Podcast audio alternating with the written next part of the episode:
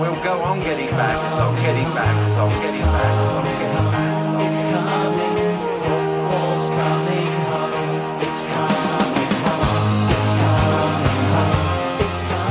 Salve, salve, amantes da Premier League, sejam bem-vindos a mais um episódio do podcast da Tree Lions Brasil, a casa da Premier League no Brasil. Eu sou o Jorge do Carmo e hoje está começando aqui um dos episódios especiais que a gente está fazendo agora no final da temporada, justamente esse sobre a seleção da temporada. A gente juntou os melhores jogadores aqui, os destaques da PL 1920 para a gente discutir e colocar aqui os que a gente escolheu, né? E do meio para frente foi um pouquinho mais fácil nossas escolhas, mas para trás a gente teve um pouco de dificuldade ali no sistema defensivo, muita discussão rolou, mas sigo aqui com o meu Dream Team formado mais uma vez. Estou com ele, o Ochoa do jornalismo brasileiro, o Brabo tem nome. E aí, César Costa, beleza? Boa noite, Jorge. Boa noite, Padilha. Boa noite a todos que estão nos escutando. É, acabou a Premier League, né? A parte, a parte triste é que acabou, a parte boa é que não vai demorar tanto para voltar. E a, a, discussão da zaga me deixou muito triste, assim. Eu queria muito emplacar um nome brasileiro. E o Davi Luiz era o meu principal candidato, né? Mas passei por um enorme boicote do nosso Dream Team. Fica bem complicado mesmo. Quando a gente ficar famoso e o Davi Luiz ouvir isso, ele vai ficar bem chateado com você, César. Mas aí, você que segura os seus BOs. Tamo com ele também, o nosso promessa da base, menino rabisqueiro. E aí, Vitor Padilha, tudo certo? Tudo certo, Jorge? Bom dia, boa tarde, boa noite para quem está nos escutando. Um abraço para o César, que queria emplacar um Davi Luiz na seleção da Premier League. O cara que é recordista de pênaltis, né, de fazer pênaltis em uma Premier League só, mas mais para frente eu coloco essas estatísticas. E só por causa disso, só, só por causa disso não dá, mas vamos juntos, segue o jogo. Exatamente. Vamos começar então falando dos goleiros que rendeu uma baita discussão pra gente, né? Padilha, você pode contar pra gente quem foi o goleiro que a gente escolheu? O goleiro da nossa seleção é o Dean Henderson, do Sheffield United. Depois de algumas discussões, eu acho que levou algumas horas, né? Assim, porque foram três goleiros diferentes, né? Já adiantando. Eu escolhi o Ederson do Manchester City por ser o luva de ouro da temporada, né? Da Premier League 19-20 16 jogos sem levar gol, por mais que seja uma defesa mais sólida que a do Sheffield, eu acredito que o goleiro que leva menos, é, menos gols, ou, pior, ou melhor, o goleiro que fica mais jogos sem levar gols, para mim é o goleiro do campeonato. Mas o meu plano B era o Henderson e por isso eu acabei aceitando depois de algumas horas. Eu não vou dizer que eu aceitei com certa tranquilidade, porque eu acho que não teve tranquilidade na nossa discussão né, nessa discussão de goleiro. Mas eu fiquei com o Henderson. E vocês, com qual vocês ficaram? Então, Padilha, meu, eu, quando eu penso num goleiro, eu penso na, no, na função, né, no fim que o goleiro tem, que é evitar gols. E para mim, o, o, a melhor muralha que eu vi nessa Premier League foi o Pope. Por muito pouco ele não foi o Luva de Ouro, por um jogo de diferença. Jogando no Burley, né? Se você comparar o Burley com o Manchester City, você sabe que o Burley tem muito menos recurso, muito menos jogador, muito menos tudo. Mas você teve um goleiro que praticamente lutou ponta a ponta com os top da Premier League por número de clean ou seja, partida sem sofrer gol, uma defesa muito mais sofrível. Você não, não dá para comparar a defesa do Burnley com o City, com o Liverpool. Então você, eu dou muito mais mérito para para esse número, para essa estatística de ser menos vezes vazados para um goleiro em que o time precisa muito mais da exibição dele defensiva do que em outros goleiros que às vezes nem tocam na bola de tão bem que o time joga. Por exemplo, hoje o, o City fez 5 a 0 no Norwich e provavelmente o Ederson nem se deu o trabalho de cair no chão. Eu não cheguei a ver o jogo, estava ocupado com a, as partidas mais tensas, mas eu, eu, vejo o Pope muito mais participativo no, no jogo do Burnley do que o Ederson pode ser participativo em termos defensivos para o City. Eu reconheço que a habilidade com o pé o Ederson tem de sobra. Exatamente. E um pouco nessa linha ainda, falando um pouquinho sobre o Ederson, concordo exatamente com o que o César falou. Um detalhe importante é que o Ederson não faz mais que, em média, né, não faz mais que duas defesas importantes por partida. Então, como bem disse o César, é um jogador que já tem uma defesa montada à sua frente, então fica mais difícil de sofrer finalizações e assim a luva de ouro não que acaba vindo mais fácil, de forma alguma tirando o mérito do Ederson, mas se comparado a uma defesa como a do Sheffield, por exemplo, tem muito mais dificuldade. Por isso, eu vou exaltar aqui o Henderson, que foi a minha escolha, e depois a gente acabou chegando nesse consenso, que é um goleiro que tem 96 defesas difíceis no campeonato, é muita coisa, é um jogador que promete muito, por exemplo, se voltar ao Manchester United também. Então a gente acabou fechando com o Ederson aí, foi um pouco complicado, mas escolhemos o nosso goleiro. Agora vamos falar um pouquinho sobre zagueiro, né, César? A zaga foi, foi um pouco mais simples, pero não mútil, né? Um zagueiro é, é unanimidade para todo mundo, para mim, para você, até para o meu pai que não vê futebol, ia colocar o Van Dijk. Não tem como não colocar o Van Dijk não só por muitos o melhor zagueiro do mundo, mas com certeza foi o melhor zagueiro nessa edição de Premier League. O problema é o companheiro dele. Se no Liverpool também o Klopp tem dúvida se vai usar o Matip, se vai usar o Gomes, não devia ter dúvida de usar o Lovren, porque não tem que usar ele. A gente também teve dúvida para fazer, o parceiro. A gente acabou escolhendo o Sonhuncu, mas o Padilha preferia o zagueiro do Sheffield. É, eu tinha colocado na minha seleção o Egan, né, do Sheffield. Na minha seleção acabava, né, tendo esse, essa promessa e essa surpresa. Eu digo que é surpresa, né? Nos bastidores eu falei que é a surpresa da surpresa que foi o Sheffield, né? Por isso que eu acabei cogitando o Wigan e porque tinha uma dificuldade em escolher o companheiro do Van Dijk, né? E aí depois eu até analisando dados, analisando dados de cortes, analisando dados de é, interceptações, enfim, como se fosse mais um lado PVC, né, desse jogo, dessa seleção, eu coloquei o Wigan, é, né, o Wigan do Sheffield, mas o que pesou contra mim foi o fato de ter dois jogadores, né, do Sheffield na defesa, porque o Sheffield terminou com um incrível saldo de zero, o mesmo gol que ele fez foi o mesmo gol que ele levou, então acabou pesando contra e a gente ficou com o Sonho Cu. O Sonho Cu que foi o jogador que o Jorge escolheu, né, Jorge? Exatamente, Padilha. Mas falando um pouquinho mais sobre o Wigan até, eu acho que foi bem válido a gente destacar aqui o time do Sheffield. O Wigan foi muito bem, mas eu não vejo tanta diferença entre outros jogadores da linha defensiva. Por exemplo, o Bachan foi muito bem no Sheffield também, mas eu acho que nenhum deles teve um incrível destaque, por isso eu defendi o Soyuncu, que da segunda parte da temporada para frente desceu junto com Leicester, concordo, por isso foi difícil colocar ele aqui, né? A gente, como o César mesmo disse, evitou de colocar o Gomes, por exemplo, que é um jogador que a gente acha bem irregular, mas o Soyuncu fez uma primeira parte da temporada muito bem, muito bem mesmo. É um jogador ágil, forte, foi muito bem de cabeça, muito bem nos desarmes também, muito bem fisicamente, inclusive, para jogar do lado do Evans, que era um zagueiro que precisava se provar, e ao lado do Soyuncu fez a sua melhor temporada até aqui também pelo Leicester. Então, por isso a gente escolheu esse zagueiro, mas vamos falar, foi bem difícil mesmo, né? Ô Jorge, eu posso só falar um pouquinho do Davi Luiz, né, que eu falei que ia trazer aqui para frente, que a opção do César foi o Davi Luiz, eu como um grande né, admirador do futebol do Davi Luiz, ao contrário, né, o Davi Luiz é o jogador que mais cometeu pênaltis em uma edição da Premier League. Hoje ele chegou ao seu quinto pênalti é, mar, sofrido, marcado, né, marcado com ele no lance, né, ele que fez o pênalti.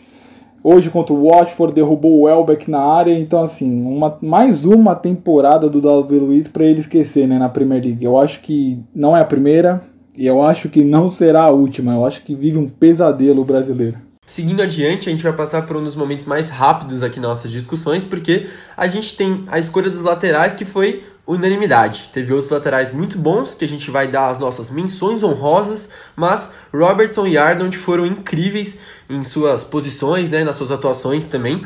O Robertson tem 12 assistências do campeonato, uma menos que o Arnold, e eu acho incrível o quanto o Liverpool tem momentos, né? Foi um título tão coletivo que cada um roubou um momento especial nesse título para chamar de seu.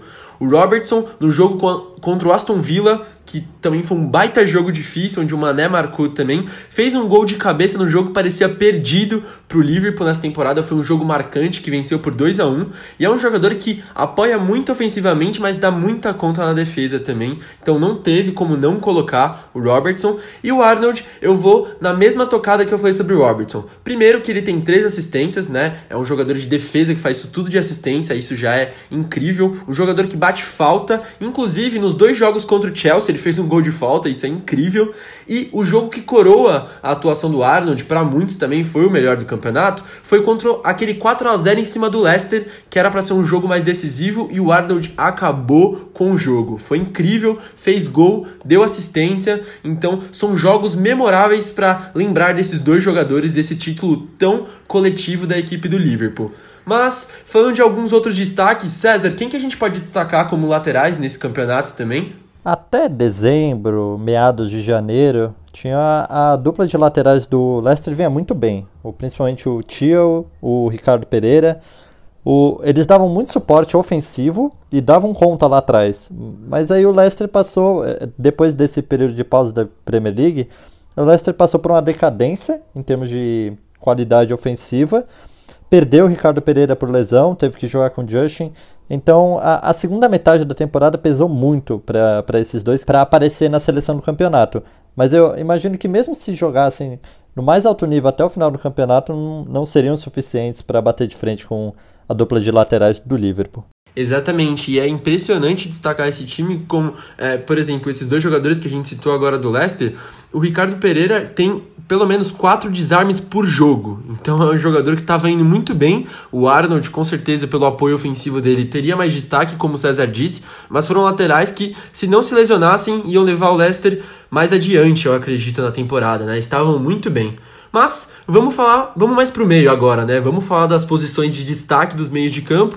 E aí, Padilha, quem que a gente trouxe como os nomes? Os nomes do meio de campo eu acho que não são surpresa para ninguém, né? A gente acabou ficando com o Henderson do Liverpool, com Kevin De Bruyne do Manchester, Manchester City e ficamos com o Bruno Fernandes do Manchester United, né? Não tem como não falar do Henderson, um grande organizador do time do Klopp, uma figura importantíssima nesse, nesse Liverpool do Klopp, né? Chegou com essa fama de ser o novo Gerrard, de substituir o Gerrard, demorou para se adaptar, né? É um, é um cargo, entre aspas, cargo que pesa muito, muito no jogador, ainda mais no Liverpool, né? E acabou sendo uma das grandes destaques da temporada. O Henderson que teve cinco assistências, ele teve nove chances criadas, então ele é para mim, né? Eu não concordo com essa decisão que foi lá na Inglaterra de dar como o Henderson como um dos melhores ou melhor jogador do campeonato, mas eu concordo que ele foi um dos melhores, inegavelmente. Só não foi melhor, porque a gente tem Kevin De Bruyne, o De Bruyne que hoje né, igualou o recorde do Henry de assistências, terminou brincando essa Premier League, foi o melhor jogador para mim do Manchester City, o melhor da Premier League, briga para ser um dos melhores do mundo, na minha opinião. E também ficamos com o Bruno Fernandes. O Bruno Fernandes que ajeitou o Manchester United. O Manchester United não perdeu na Premier League depois que ele chegou. Hoje marcou o gol de pênalti contra o Leicester, o, o gol que abriu os caminhos para sacramentar a vaga do United na Champions League. Então, para mim, também já foi jogador do mês né, na Premier League, já recebeu vários destaques no mês aí durante a Premier League. Então, acho que o meio não é novidade para mim e nem para ninguém que está escutando. Acho que o meio, esse trio dos meias. Eu acho que foi fácil de escolher. Queria deixar minha menção honrosa pro Pulisic, né? A gente muita, muitas pessoas estão ouvindo agora estão falando, gente, o Pulisic é ponta. Mas para nós, para nós, né, o ataque está recheado de menções honrosas. A gente recuou o Pulisic, ele jogou um jogo de meia direita no Chelsea nessa temporada, mas jogou ali, então pra gente a gente recuou para poder falar. O Pulisic que nessa volta da Premier League depois da paralisação para a pandemia, foi um dos nomes do Chelsea, junto com o William. Teve jogo que só ele decidiu, jogadas individuais maravilhosas. Ele tem um drible fácil, ele desconcerta qualquer, qualquer marcador. Eu acho que ele é muito rápido, muito veloz e vai se encaixar muito com essas novas peças que estão chegando. Eu sou muito otimista com esse trio que o, que o Chelsea vai formar no ano que vem. Ele tem nove gols na Premier League e seis assistências e depois dessa metade do campeonato, para mim, ele foi maravilhoso. Mas e você, Jorge? Você tem alguma menção honrosa nesse meio? É, eu vou trazer uma menção honrosa aqui também que eu achei muito importante. Do mesmo modo que a gente está falando do Leicester, os jogadores foram bem na metade da temporada, eu acho que foi um dos poucos jogadores do Leicester que continuou bem do meio da temporada para cá, que é o NDD. O NDD é o líder do campeonato em divididas e também interceptações. É um jogador que eu gosto muito, muito mesmo, e ele se manteve muito regular e foi a melhor temporada dele pelo Leicester. Eu acho que é um jogador que tem muito a crescer. Se o Leicester for ativo no mercado e trouxer mais peças, é um jogador que com certeza continuará sendo titular e tem muito a evoluir com essa camisa, até talvez saindo do Leicester aí, quem sabe, né? Para fechar esse meio, tem mais alguma menção honrosa que você trouxe aí, César? Gosto muito do NDD, eu acho que ele ia dar caldo em muito time grande por aí. E minha menção rosa vai, vai continuar na mesma linha, que mais pra frente vocês vão ver, de colocar jogadores do Liverpool. O Fabinho fez uma temporada incrível, teve aquele ótimo gol que ele fez contra o City, uma paulada de longe. E assim, qualquer jogador do Liverpool titular você pode colocar na seleção. E o Fabinho, como primeiro volante, eu achei ele espetacular. Cobertura que ele faz em termos defensivos, ah, por, por mim, poderia jogar até de zagueiro. Até quando falando sério sobre um brasileiro na seleção, eu pensava no Fabinho, mas ele não é do ofício, ele não é zagueiro. E como não deu para forçar ele para zaga, também achei melhor não tirar o Henderson, porque o Henderson ele é a cara do Liverpool. Ele como capitão representa muito para o time. E não sei se chegou a ser tecnicamente melhor que o Fabinho, mas foi uma figura de liderança que não dava para deixar de dar o destaque. Agora a gente vai falar um pouquinho do ataque também. César, qual foi a seleção de ataque que a gente escolheu? Quais são os três nomes principais que a gente trouxe para o ataque? Também não fugindo muito do óbvio, os pontas Mohamed Salah e Sadio Mané o Salah fez 19 gols, o Mané fez 18. A gente teve gente que até tirou o Mané, né? Eu não queria dizer nada, mas para mim o Mané foi chegou a ser até melhor que o Salah. O, o Salah teve uma temporada melhor com o, o Liverpool naquela que não ganhou a Premier League, mas mesmo assim, são os principais nomes ofensivos. Eles foram os artilheiros do Liverpool na competição, não tinha como deixar de fora o ataque do time campeão. E o terceiro membro, o nosso centroavante camisa 9, o artilheiro Jamie Vardy, terminou a competição com 23 gols. E não tinha também como deixar de fora o, cara que ficou na frente de nomes como Aubameyang, o próprio Salah, Harry Kane. Marcou muitos gols e continuou marcando alguns mesmo na, no Leicester na má fase. E para as nossas menções honrosas, Podemos falar do nosso vice-artilheiro, Jorge? Podemos falar justamente dele, César, porque um dos vice-artilheiros, né, o outro Padilha vai falar, mas um que a gente pode falar aqui é o Inks. O Southampton, primeiro falando do seu time, é um time que a gente destacou aqui no último episódio também, que tinha tudo para estar tá ali na zona de rebaixamento, né? É um time que estava mal demais, mas depois do 9 a 0 do Leicester só houve melhora, né? Quem diria que depois disso haveria melhora? O time foi evoluindo muito e principalmente o Inks. Inks chegou a 22 gols no campeonato. É um jogador que saiu do Liverpool recentemente, né? Não estava se encaixando nessa equipe de estrelas e foi brilhar justamente no Southampton. Uma temporada incrível para um time que vamos ver, mas promete pelo menos uma temporada 2021 aí da PL muito melhor do que foi essa. E Padilha, quem que a gente pode fechar esse, essas menções honrosas no ataque aí? A gente pode falar muito do, do Aubameyang, né? Vocês falaram do Vardy e do Inks, são nomes com uma certa idade, né? O Vardy foi o artilheiro mais velho da história da Premier League, né? É o cara mais velho a se tornar o artilheiro de uma competição da Premier League. Eu vou falar do Aubameyang. O Aubameyang fez 22 gols e tem 3 assistências. Por mais que o pessoal fale, ah, o Arsenal foi medíocre nessa temporada, o Arsenal mais uma vez nos decepcionou. Tudo bem que tem a final da FA Cup, mas a gente não sabe o que vai acontecer. Por enquanto, a temporada do Arsenal é medíocre para ruim. Mas eu acho que um cara que carrega 22 gols e 3 assistências num time medíocre, que é o do Arsenal, é um cara que deve, que deve ser lembrado no mínimo por uma menção honrosa. Né? Tava na minha seleção, tava na minha seleção. Eu gosto muito de gente que carrega é, um times medíocres nas costas, o cara tem que ter uma capacidade até mental, física muito elevada.